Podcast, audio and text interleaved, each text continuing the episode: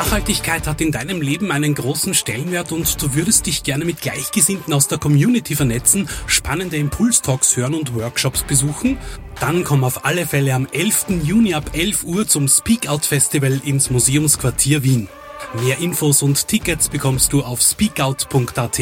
Speakout 2024, ein Event von Kurier und Futurezone. Sie hören den Kurier.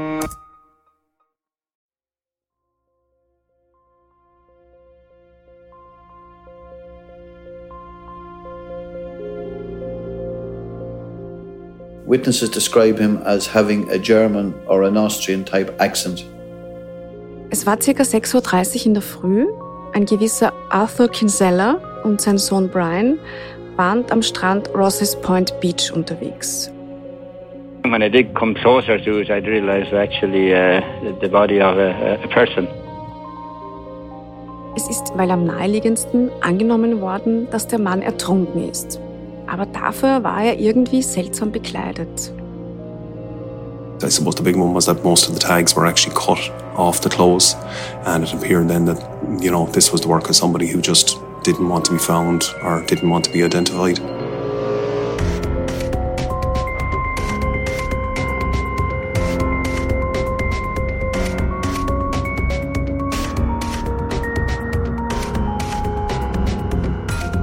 Herzlich willkommen zu Dunkle Spuren, dem True Crime Podcast des Kurier, in dem wir ungelöste Kriminalfälle aus Österreich neu aufrollen.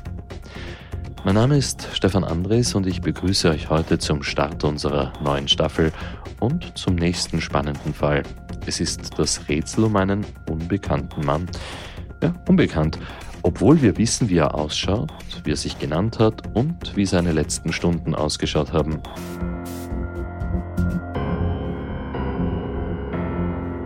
Unsere Reporterin Yvonne Wiedler hat diesen Fall recherchiert und sie hat uns eine besondere Recherche mitgebracht. Es handelt sich nämlich um eine Kooperation mit einer um Hilfe suchenden Journalistin aus Irland. Ja, und im Podcast-Studio da begrüße ich Yvonne Wiedler jetzt. Hallo Yvonne. Hallo Stefan. Yvonne, was steckt denn jetzt hinter diesem sehr mysteriösen, unbekannten Mann und vor allem auch hinter dieser Journalistin aus Irland?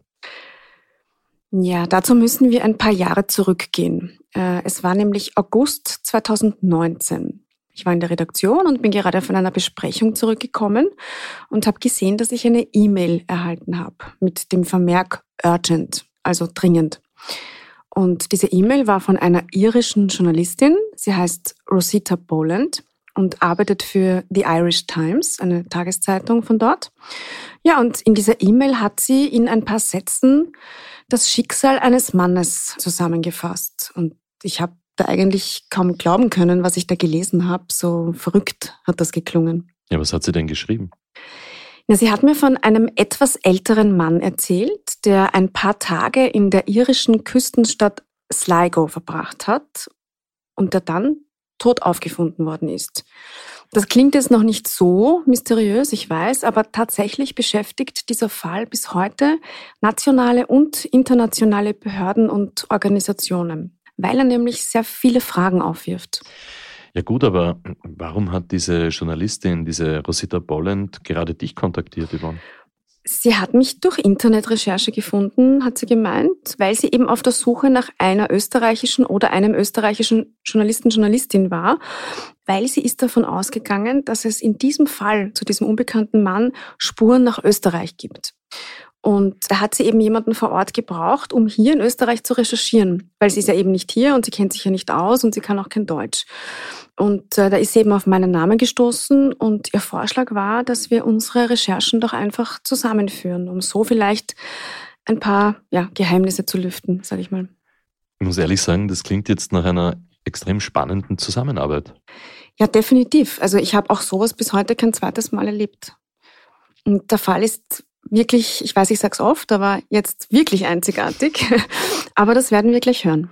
Das bedeutet also, sie ist in Irland unterwegs gewesen und du hier bei uns in Österreich und ihr habt dann gegenseitig das recherchierte Material untereinander ausgetauscht. Ja, genau, so kann man das sagen. Spannend. Also gut, dann erzähl uns doch bitte die Geschichte von diesem unbekannten Mann, der da in Irland unterwegs gewesen ist. Also wir begeben uns, wie schon gesagt, in das irische Küstenstädtchen Sligo. Das liegt im Nordwesten des Landes. Knapp 20.000 Menschen leben dort. Der irische Dichter William Butler Yeats hat ihm den Namen Land of Heart's Desire gegeben, also Land der Sehnsucht. So heißt auch sein gleichnamiges Theaterstück. Und er hat das gemacht aufgrund der atemberaubenden Schönheit der Natur. Das hat er mal geschrieben und ähm, ja, es ist tatsächlich, ich habe mir das ein bisschen angeschaut, es gibt ja einerseits die Berge und grüne Seelandschaften im Osten und dann auch die teils sehr raue Küste im Westen. Deshalb ist Sligo auch ein beliebter Spot bei Surfern zum Beispiel. Und drinnen in der Stadt sieht man überall so kleine Backsteinhäuser. Es wirkt alles sehr idyllisch und friedlich. Bis zum 16. Juni 2009. Da sollte dieser Ort plötzlich für großes Aufsehen sorgen.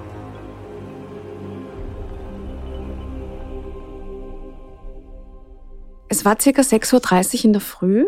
Ein gewisser Arthur Kinsella und sein Sohn Brian waren dort am Strand Rosses Point Beach unterwegs. Brian hat gerade für einen Triathlon trainiert. Und ja, während der Sohn da im Meer geschwommen ist, äh, der Vater da den Strand auf und ab spaziert und hat plötzlich etwas Seltsames im Sand gesehen.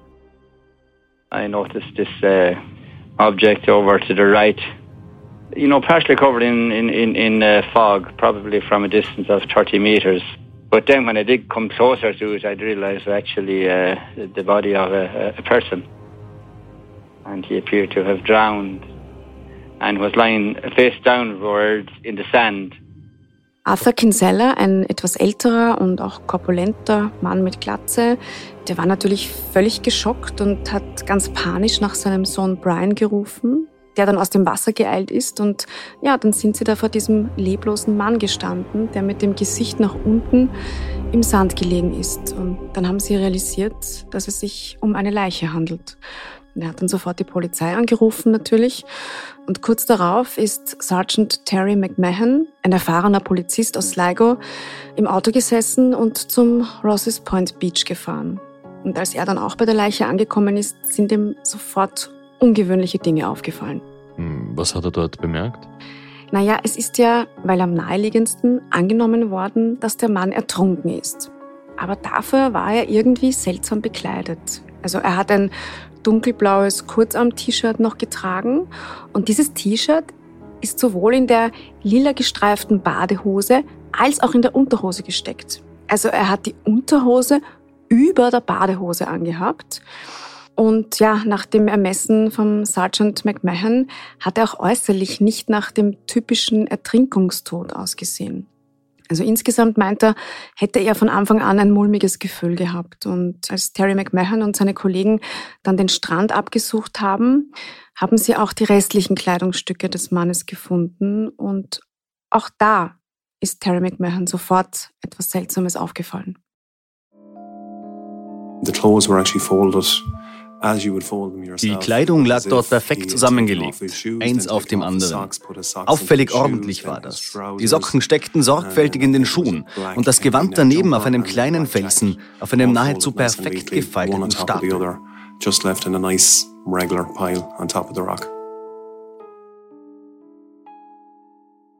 Der Mann hat also all seine Sachen ganz akkurat auf einem Stapel zusammengefaltet und etwas weiter weg auf einem kleinen Felsen abgelegt. Die Socken waren ganz ordentlich in die Schuhe gesteckt und Augenzeugen haben zudem berichtet, dass dieser Unbekannte noch um Mitternacht spazierend und angezogen am Strand gesichtet worden ist. Also hätte er das Zusammenlegen dieser Sachen bei völliger Dunkelheit machen müssen.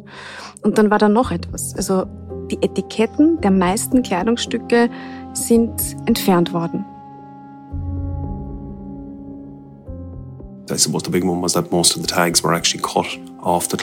Die größte Überraschung für unser Ermittlerteam war, als wir uns das Gewand näher angesehen haben.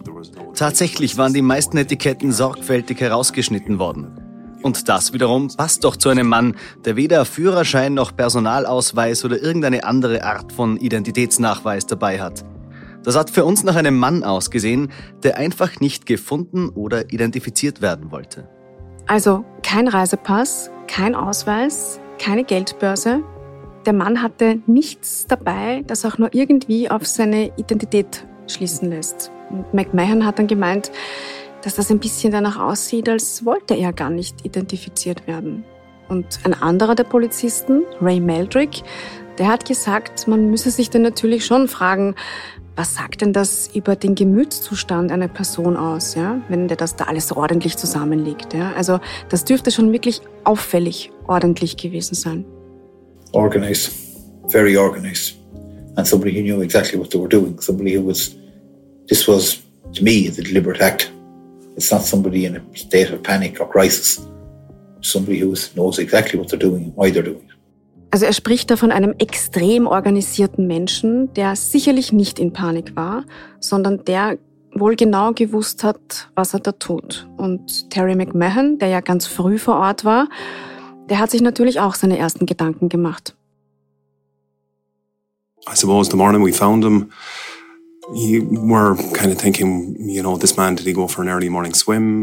an diesem Morgen, als wir ihn gefunden haben, dachten wir zuerst an das Naheliegendste. Man denkt, man weiß, was passiert ist. Dass er schwimmen war. Oder man fragt sich, warum er im Wasser war. Und man hat eine Vorstellung davon, welcher Fall das sein wird. Während man wartet, bis die Leiche abgeholt wird, macht man sich so seine Gedanken. Man erwartet sich außerdem, dass sich bald Familienmitglieder melden, weil er doch vermisst werden muss. Ich habe mich zum Beispiel gefragt, gefragt, ob er wohl jeden Morgen hier schwimmen war. Und ich erinnere mich, dass dort am Strand eine Frau sehr zielstrebig auf mich zugekommen ist.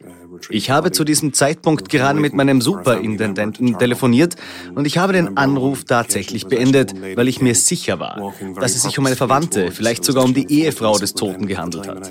Aber ich hatte mich getäuscht. Sie ging einfach weiter. Sie hat unser Leichenzelt kaum beachtet. Actually, the lady walked by us and never even looked at the tarpaulin on the ground. An diesem Tag hat sich niemand mehr gemeldet, der diesen Unbekannten vermisst hat. Auch nicht am Tag danach und auch nicht in den Wochen danach. Bis heute hat sich keine einzige Person gemeldet, die diesen Mann vermisst.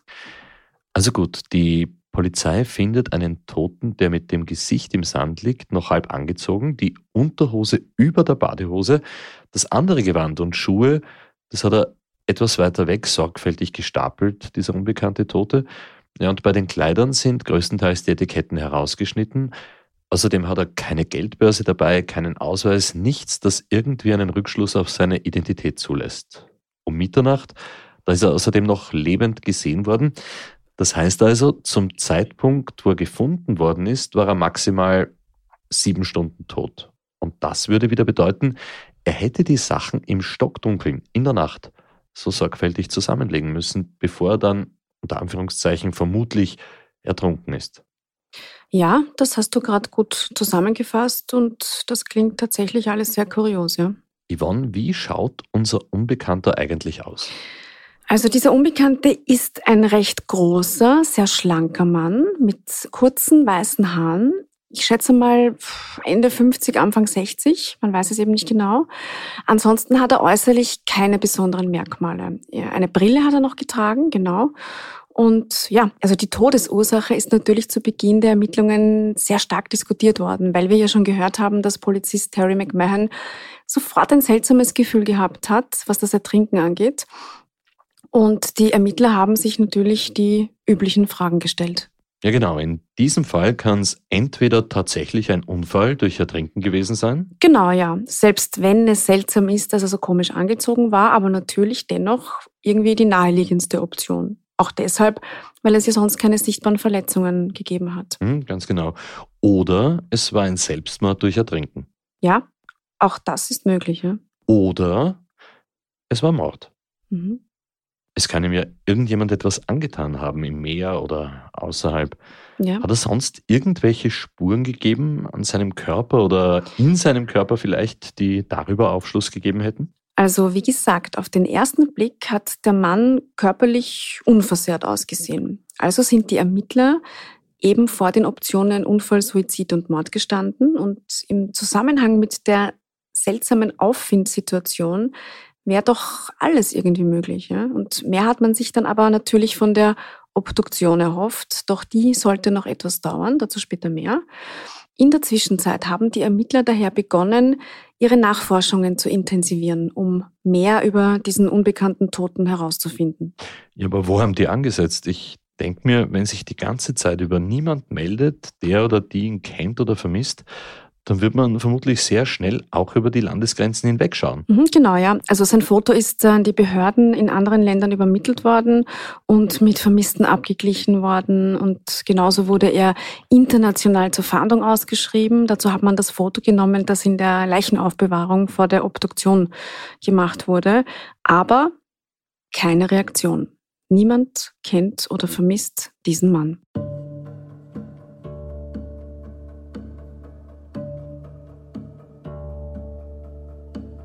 Könnte es sein, dass er vielleicht ein Obdachloser war, der sehr zurückgezogen gelebt hat und eben keine sozialen Kontakte mehr gehabt hat, keine Familie? Ja, das ist sehr schnell ausgeschlossen worden. Und zwar aufgrund des Zustands seines Körpers. Also die Zähne zum Beispiel waren sehr gepflegt.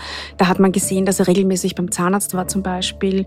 Auch das Gewand und die Schuhe, was er getragen hat, das wirkte alles nicht danach. Seine Fingernägel waren sehr kurz und gepflegt zum Beispiel.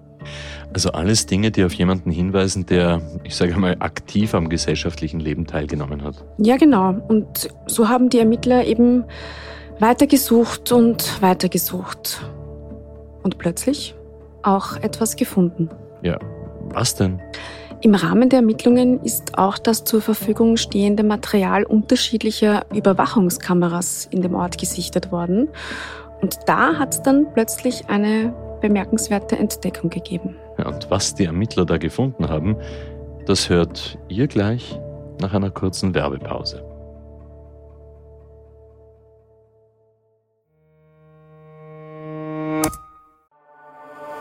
Nachhaltigkeit hat in deinem Leben einen großen Stellenwert und du würdest dich gerne mit Gleichgesinnten aus der Community vernetzen, spannende Impulstalks hören und Workshops besuchen?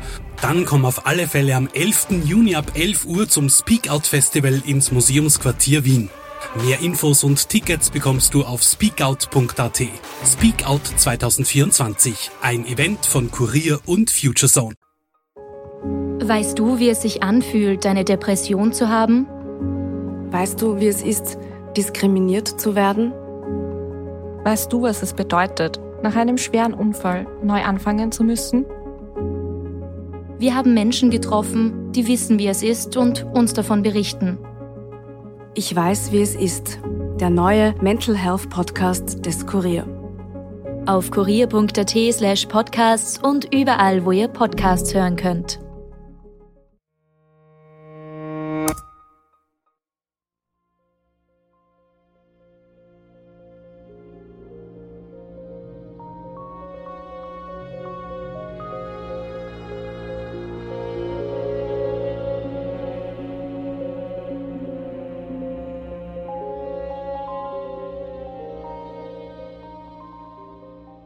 Willkommen zurück zu Dunkle Spuren und zum Fall eines Toten in Irland. Yvonne, wir haben eben von den Überwachungskameras gesprochen. Was war denn auf dem Videomaterial zu sehen?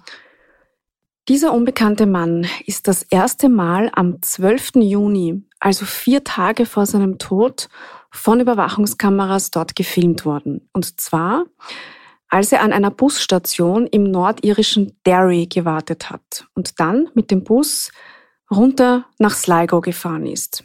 Detective Inspector John O'Reilly hat auch an dem Fall gearbeitet und hat das gesamte Videoüberwachungsmaterial gesichtet und daraufhin mit Zeugen und Zeuginnen gesprochen. Er stand an der Station, wo zwei verschiedene Busse fahren. Einer fährt nach Galway und der andere fährt nach Sligo. Und er ging zuerst zum Galway-Bus und hat den Fahrer gefragt, ob er nach Sligo fährt. Daraufhin hat ihn der Fahrer zum anderen Bus geschickt, wo er dann auch sofort eingestiegen ist. Also Sligo war sein Ziel. Also gut, unser Unbekannter wollte ganz gezielt nach Sligo. Das war kein Zufall, dass er dort gelandet ist. Mhm, genau. Und obwohl mir Einheimische gesagt haben, dass das zwar ein schöner Ort ist, wo auch ein bisschen was los ist, aber eigentlich kein klassischer Touristenort, eher ein Durchfahrtsort, wo man dann weiterfährt, zum Beispiel nach Galway oder Clare. Ich habe auch ein paar dieser Videoaufnahmen gesehen und habe den Mann tatsächlich recht gut erkennen können. Also man sieht wirklich die Ähnlichkeit mit dem Leichenfoto, auch wenn die Aufnahmen ein bisschen unscharf sind. Ja, und wie schaut er auf diesen Aufnahmen aus? Er war komplett schwarz gekleidet, mit schwarzer Lederjacke. Mm, das war auch die, die man später am Strand gefunden hat, schön zusammengefaltet.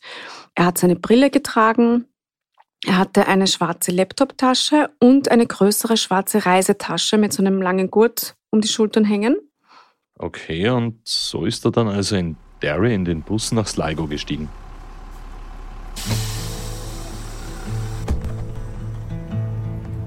Die Busfahrt hat zwei Stunden und 28 Minuten gedauert. Ich habe mir das angeschaut, ganz genau. Und dann ist er in Sligo ausgestiegen. Und wieder haben ihn dort die Überwachungskameras gefilmt. Er hat sich daraufhin ein Taxi gerufen und den Fahrer gebeten, ihn zu einem günstigen Hotel zu führen. Das Gasthaus in der Connolly Street, das war ausgebucht. Also hat er ihn zum Sligo City Hotel geführt. Und für die Journalistin Rosita Boland ist das zum Beispiel ein Hinweis dafür, dass er sich dort überhaupt nicht ausgekannt hat, weil ihrer Meinung nach ein Taxi überhaupt nicht nötig gewesen wäre aufgrund der geringen Distanzen. Er hat also nirgendwo vorab reserviert, sondern spontan dort nach einer Unterkunft gesucht. Mhm, genau, und der Taxifahrer hat ihn dann eben in dieses Sligo City Hotel geführt. Damals im Jahr 2009 hat das Zimmer dort 65 Euro pro Nacht gekostet, bei Einzelbelegung und Frühstück. Und jetzt kommt wieder etwas Seltsames. Er konnte dort einchecken, ohne irgendeinen Ausweis oder Pass oder so herzeigen zu müssen. Ja, aber muss man das dort nicht? Also ich glaube, Hotels müssen das doch verlangen. Also jedenfalls ist das hier bei uns in Österreich so. Ja, in Irland ist das auch so. Das haben mir auch die Behörden bestätigt. Aber es ist von ihm nicht verlangt worden. Man weiß ja nicht, alle machen das dann. Ne? Ja, aber muss ja trotzdem irgendetwas dort angegeben haben, oder? Ich meine, wie hat er sonst einchecken können?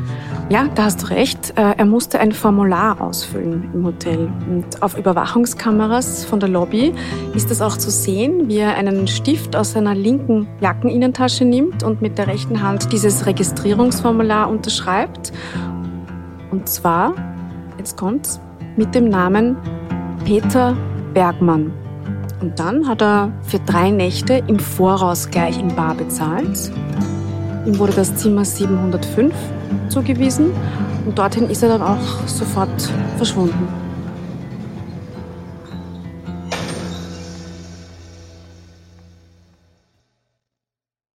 Peter Bergmann also.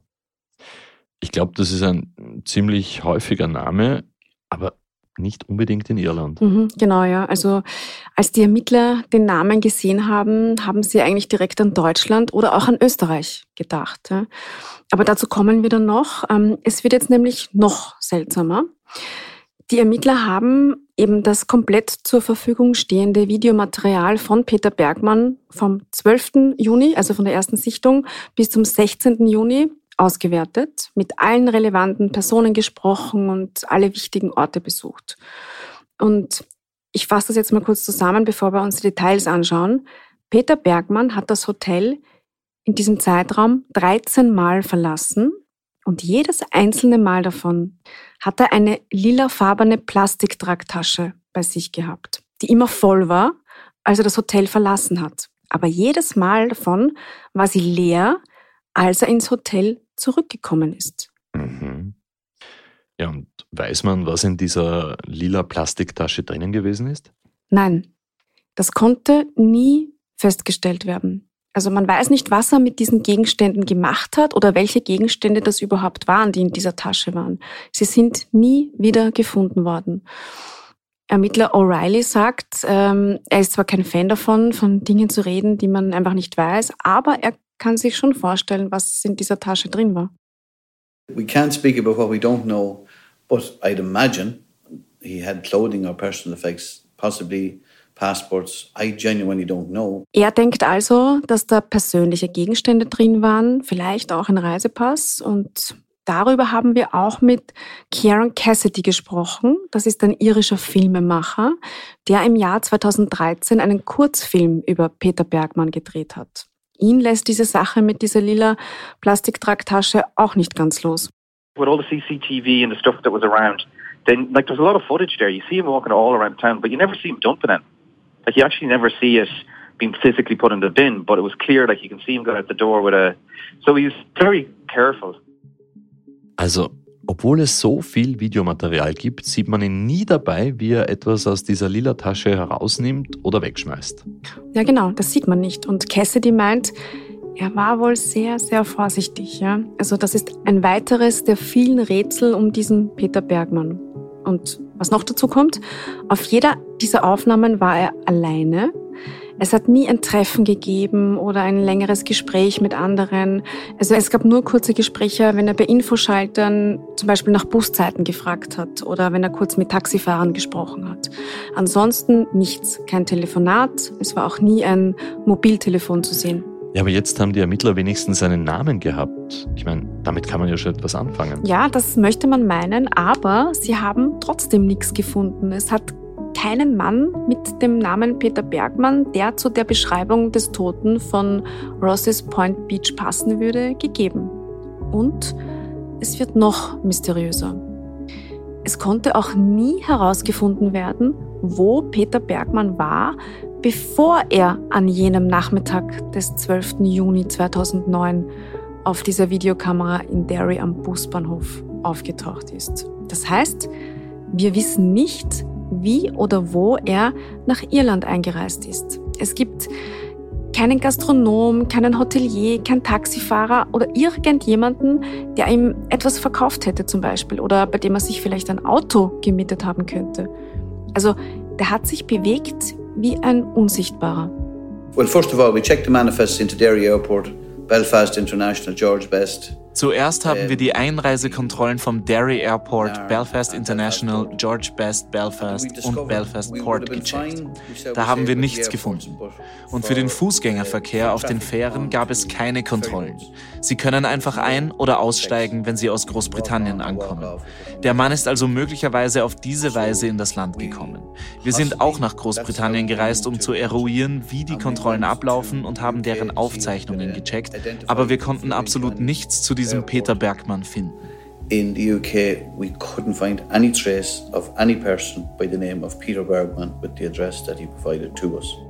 Außerdem, das erzählt Ermittler John O'Reilly auch, wurden sogenannte Facial Recognition Checks durchgeführt. Also das heißt, Fotos von diesem Peter Bergmann wurden in Computersysteme gespeist und mit Datenbanken abgeglichen. Zum Beispiel an den Flughäfen von Großbritannien, aber Nirgends war irgendetwas zu finden. Also, dass man ihn wirklich nirgendwo sieht während einer Einreise, das ist schon sehr mysteriös.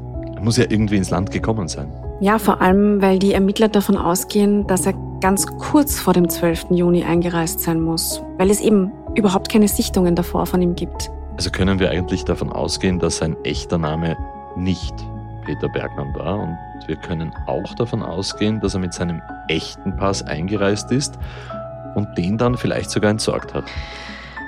John O'Reilly sagt, ja, alles ist möglich. Anything is possible. But yeah, you couldn't discount it. I'd be foolish to discount that. Alles ist möglich, aber man kann das nicht ausschließen. Es wäre naiv, das auszuschließen. Sieht man sich aber die Einreisedaten im System an und die Gesichtserkennungschecks, wir haben auch da nichts gefunden, was zu diesem Mann passt.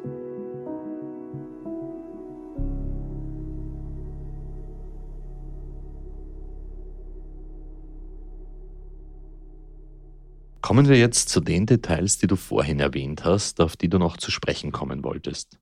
Ja, genau. Also ich habe ja vorhin erzählt, dass Peter Bergmann am 12. Juni 2009 das erste Mal im Bus in Derry gesichtet worden ist. Das war ein Freitag. Und am Dienstag darauf, um 6.30 Uhr in der Früh, ist er tot am Strand gefunden worden. Und die Tage dazwischen sind dann, so gut es möglich war, rekonstruiert worden. Und wie ich bereits gesagt habe, hat der Mann mit kaum jemanden Worte gewechselt. Aber einer der wenigen Kontakte war unter anderem mit dem Taxifahrer Gerald Higgins. Und das ist retrospektiv sehr wichtig. Ja, und wann war diese Taxifahrt und vor allem wohin? Die Taxifahrt war am Sonntag, 14. Juni. Da hat Peter Bergmann schon zwei Nächte im Hotel hinter sich gehabt und sich einen Stadtplan aus der Lobby mitgenommen und dann Ausschau nach einem Taxifahrer gehalten. Die Journalistin Rosita Boland, die hat diesen Taxifahrer gesucht. Und sie meinte, irgendwie in Irland kennt auch jeder jeden, wie in Österreich. Also es war dann tatsächlich auch so, sie hat nicht lange gebraucht, um Gerald Higgins zu finden. Der lebt in einem kleinen Dorf nahe Sligo. Und sie hat dann unangekündigt an seiner Türe geläutet und er hat sich sofort an Peter Bergmann erinnern können. Ne? Aber dieser Überraschungsbesuch von Rosita Boland, der war ihm dann doch zu viel. Also hat er ihr versprochen, ein Gedankenprotokoll via E-Mail zu schicken und das hat er tatsächlich dann auch getan. Rosita Boland hat dieses Protokoll in ihrem irischen Podcast zu dem Fall wiedergegeben und das hören wir uns jetzt an. The day I met Peter, writes Gerald, I was number one in the taxi rank. Peter was standing with a map in his hand. It was very easy for me to notice him as he was straight ahead. So he headed across the road in my direction, and I got out of my minibus to say hello because a man with a map wishes to go someplace. In the email, Gerald explains that Peter Bergman pointed to Strand Hill, seven kilometres from Sligo, and asked him if that was a good beach for swimming. Being a local, Gerald knew that Strand Hill was a surfing beach, no good for swimming, so he suggested Ross's Point instead. Gerald writes, I asked him to sit in front, so in he went, and off we went. He was a bit chatty, asking if there were buses going out there, and I told him yes, about once every hour. He was a pleasant man, well dressed in an Italian leather jacket, not carrying any bags that I remember. There is one thing he had two gold teeth, one very prominent and one partly hidden behind other teeth. We drove around Ross's Point. I showed him the two beaches and I stopped at the car park at the entrance to the second beach. He didn't get out, but then said, Can you bring me to the bus station? So I said, OK, and told him the fee would be 20 euro and he was happy with that. On the way in, we chatted a little, and I asked him where he was from, and I think he said Austria. I drove to the station and gave him my card and told him if he wanted a taxi again to call me. He was grateful and paid me in a brand new 20 euro note and went into the station. Also Peter Bergmann ist bei Gerald Higgins ins Taxi eingestiegen. Er erinnert sich, dass er sehr gut angezogen war zum Beispiel mit einer italienischen Lederjacke und hat generell einen sehr gepflegten Eindruck gemacht. Peter Bergmann wollte eigentlich zum Strand Strand Hills und hat gefragt, ob das eh ein schöner Strand zum Schwimmen sei. Und daraufhin hat Higgins ihm gesagt, dass das eher ein Surferstrand ist und hat ihm Ross's Point Beach empfohlen. Und daraufhin sind sie dann dorthin gefahren. Und als sie dort angekommen sind, ist Peter Bergmann nicht aus dem Taxi gestiegen, sondern hat sich aus dem Auto heraus alles dort angesehen. Und dann hat er Higgins gefragt, ob da auch Busse hinfahren. Und Higgins meinte, ja, im Stundentakt. Er beschreibt Peter Bergmann generell als sehr freundlich und vor allem sind ihm seine zwei Goldzähne in Erinnerung geblieben. Ja, und dann sind sie recht rasch wieder retour gefahren nach Sligo und Peter Bergmann hat noch mit einem brandneuen 20-Euro-Schein bezahlt. Ja, und was Higgins noch erzählt hat, er meint sich zu erinnern, dass Peter Bergmann gesagt habe, er sei Österreicher. Genau, ja. Und das geht eben auch in die Richtung, in die die Ermittler gedacht haben. Deutschland oder Österreich. Und an dieser Stelle möchte ich noch einmal auf dieses Registrierungsformular aus dem Hotel zurückkommen, das Peter Bergmann ausfüllen musste. Er hat da nämlich auch eine Adresse angegeben.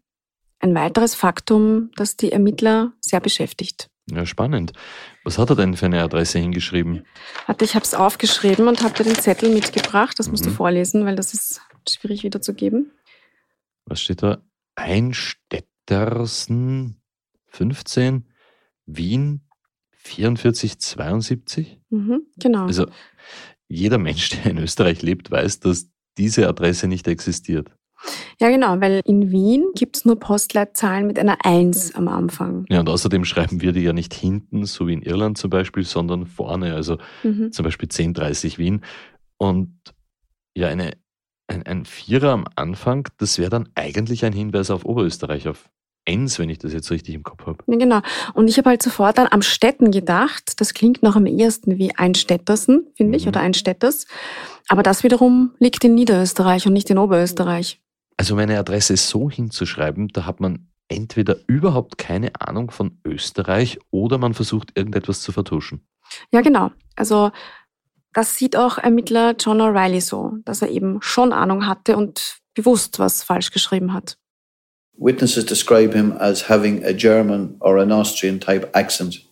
Augenzeugen beschreiben ihn mit deutschem oder österreichischem Akzent. Er hat angeblich sehr gut Englisch gesprochen und ich gehe davon aus, dass er wusste, dass die von ihm angeführte Adresse in Österreich nicht existiert. Man kann also davon ausgehen, dass er sich in dem Gebiet auskennt. Den Namen, den er angeführt hat, gibt es in dieser Region sehr oft. Peter Bergmann. Also denke ich, dass er tatsächlich aus diesem Gebiet in Europa kommt. Also entweder Deutschland oder Österreich. Mainland Europe as in Germany, Austria, that general area. Und auch die Rezeptionistin des Hotels hat gesagt, äh, er klingt nach einem österreichischen Akzent.